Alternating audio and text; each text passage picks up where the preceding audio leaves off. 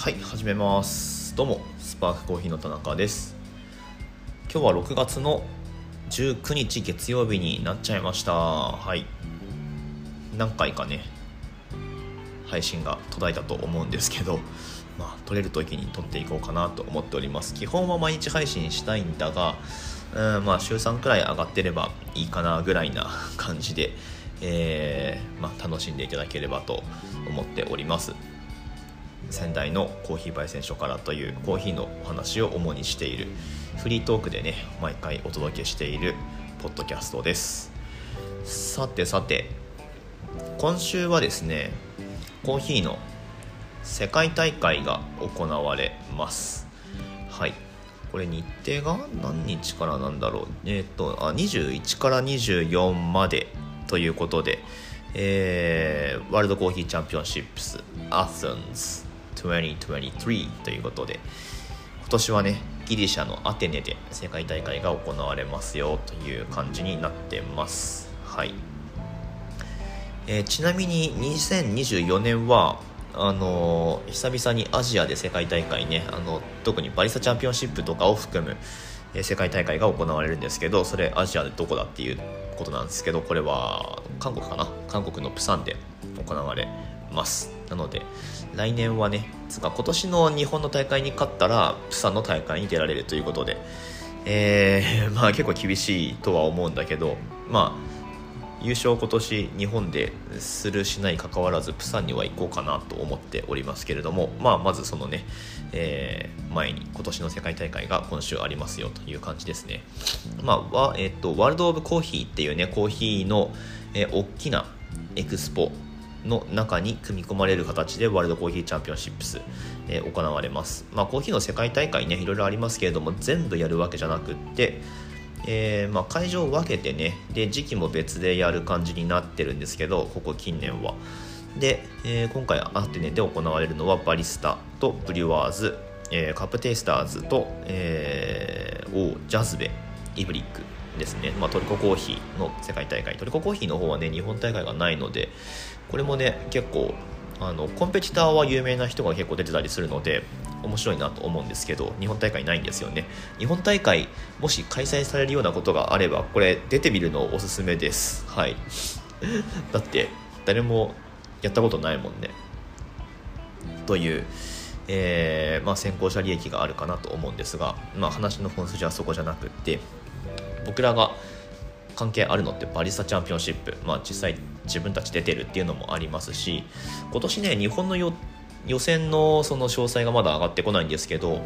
まあ、このアテネ大会を受けていろいろ決まってくるところもあるんだろうなと推測します。はいまあ、バリスタ委員会の方もまずはこの、えー、世界大会出場するねウニールの内部さんのサポートっていうところで手一杯だとは思うのでなかなかそういうね発信ができないでいると思うんですけど、まあ、ルールがね今回大きく変わるっていうので、えー、まあ、その辺1回世界大会やってみてそこからこうリージョナルっていうかナショナルに降りてきて、まあ、どうジャッジを何て言うかまずは、えー、ジャッジを教育するかとか、うんまあ、落とし込むかってとこですね。とかねいろいろこう課題があると思うんですけど、まあ、まずその新ルールでの初めての大会ってことになります。はい。でえっと今日はね、まあ、それに絡めて何を話そうかなっていうことなんですけど、まあ、注目選手紹介していこうかなと思います。まあバリスタワールドパリスタチャンピオンシップなんてどうですか？皆さん興味あります？多分ねあの興味あるないにかかわらずそもそもあんまり知らないと思うんだけど、まあ、気にせず僕の覚書みたいな感じで喋、えー、っていこうかなと思います、まあ、公式ウェブサイトの方に、まあ、各国のチャンピオンですね。つまり出場バリスタってことですけど、えー、アップされてますんでそこをパラパラっと見ながら注目選手をさらっと、えー、ピックアップしていこうかなと思っております。でバリスタの方はまあ優勝候補が誰かって話なんですけどこれは間違いなくファイナリスト経験者です。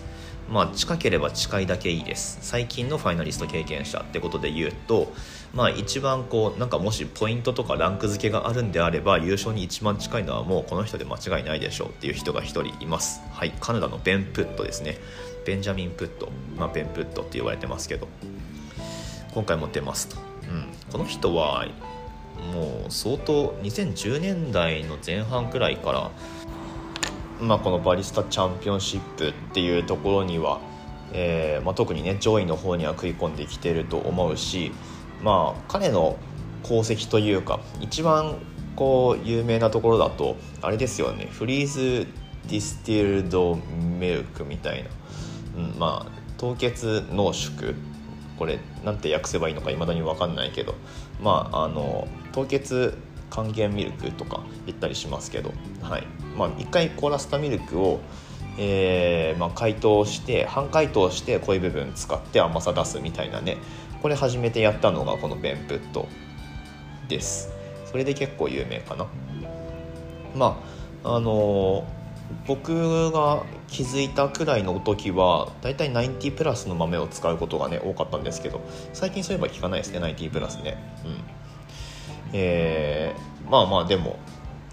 去年のオーストラリアでもファイナリストになってたし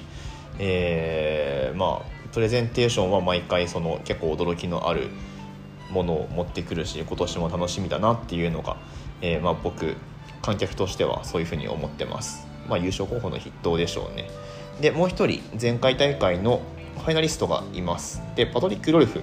今回デンマークからの出場です。はい。まあ彼はデンマークコペンハーゲンでお店やってると思うんですけどエイプリルエイプリルっていうねブランドでやってますけどうんと自分自身は多分スウェーデン人なんですよ。だからスウェーデン代表として、まあ、まず2019のブリュワーズカップで準優勝。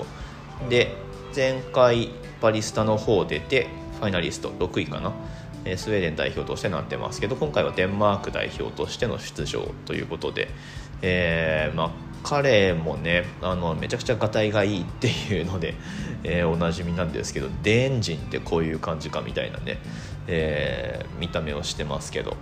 まあまああの非常に何て言うかうんと論理派なイメージですね。まあ、彼のポッドキャストとか YouTube とかの発信見ててもそんな感じがするんですけど、えー、まあ、今回もねあのだいぶ突き詰めたことやってくるんじゃないかなと思っています。前回のファイナリストはそのくらいであとはうんとセミファイナリストでこの人かな？イタリアダニエル・リッチ。この人は拠点は多分変わってなければスイスの豆ですね。あの深堀恵美さんとかマシュー・ティアスとかで有名なマメですけど、まあ、そのチームの中でやってるんで、まあ、この人もすごいいい豆とプレゼンでやってくるでしょうという感じです。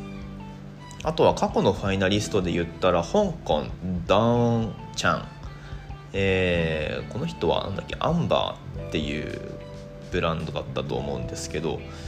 もともとあれだよねカッピングルームにいた人ですよね。カッピングルームのバリスタといえばカポチューっていうねあのファウンダーが、2014年まあ伊崎さんが優勝した年の準優勝。で、えー、カポチューはその後2010 7かなあれ。ソウル大会でも3位になったりしてますけど。えー、というまあ香港ねあのレベル高いっすよやっぱり。まあ、カポチューの功績っていうのがあるのかもしれないですけどそのドーンちゃんバリスタですね、えーまあ、彼なんかも注目だしあとはあアイルランド2021かな？ミラノ大会あのコロナ禍で行われたミラノ大会の、えー、ファイナリストいましたね。アイルランド。この人はちょっと読めないんだけどウォジデツズラ 名前読めないでおなじみの田中芳也ですけど。はい。まあ、このアイルランド代表も過去のファイナリストってことで注目ですね。そんな感じかな？実績ある人で言ったら、まあ、あと個人的に注目してるのは、えー、韓国の代表なんだけど韓国の人がまだこれアップされてないのかな？オフィシャルの方で。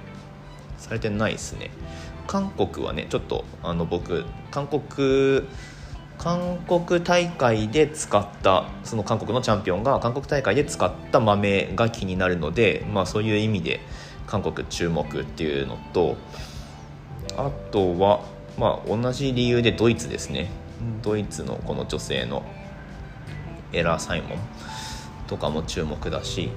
ああとエクアドル代表のジョナサン・ラミレス。この人とは、えー、この人はね僕が2018違う2019の JBC 予選初めて出た時に使ったエクアドルの、まあ、生産者とちょっと絡みがあるってことでボストンで、えー、その時彼あのその時もチャンピオンだったんですけど彼とちょっとコンタクト取って、まあ、彼が世界大会で使った豆その場でもらったりとかもしたんですよね、えー、またエクアドル代表として出るってことで。バイクがうるさい。マジでうるせえ。やめろや。うるせえな。マジでうるさい。頭悪そう。まあいいや。はい。すいません。えー、まあこんな感じで道行く人を見ています。マジで頭悪そうだな。えー、っとはい、まあ、このエクアドルのジョナサンですね。彼もちょっと注目ですね。エクアドル。また同じ生産者のを使うのかどうか分かんないですけど。えー、っとまああとは、まあ、過去ねセミファイナリストになってるで言ったらボラン・アンブラジルとか。オーストリア、えー、ジュニア・バーガス・オーテラ読めないけどとかまあ過去に上位の方に来たバリスタっていうのもまあちらほら言はするんですけどトップ3に入ったっていうことあるのはベンプットもトップ3はどうだったかな？あれどうだったっけ？まあでも一番その実績的に高いのはベンプットですね。やっぱりね。悲願の初優勝なるかっていう感じですね、まあ、初優勝も何も世界大会は多分連覇ができないというか、まあ、2回出れないのかな？分かんないけど、うん。まあ、ベンプットがついに優勝トロフィーを手にするのかっていうところが、まあ、実際問題注目されるポイントになるんじゃないかなと思います。はいそんな感じですね。僕の覚書みたいな放送に付き合っていただいてありがとうございます。そんなわけで競技会ウィークということになりますんでちょっと今週それ系の話題が多くなる、まあ、配信あるとすればねそれ系の話題が多くなると思いますけどもちろん日本代表のウニールの内部さん、えー、応援していこうと思います。はい。嘘じゃないですよ。そんな、えー、そんなこんなでなんかはい大丈夫です。オンラインストアの方からもご注文お待ちしております。概要欄にリンク貼ってありますんで、ぜひぜひ覗いてみてください。ルワンダナチュラルとかね、やっぱ調子いいので、ぜひ試してもらえると嬉しいです。では、また次の放送でお会いしましょう。終わります。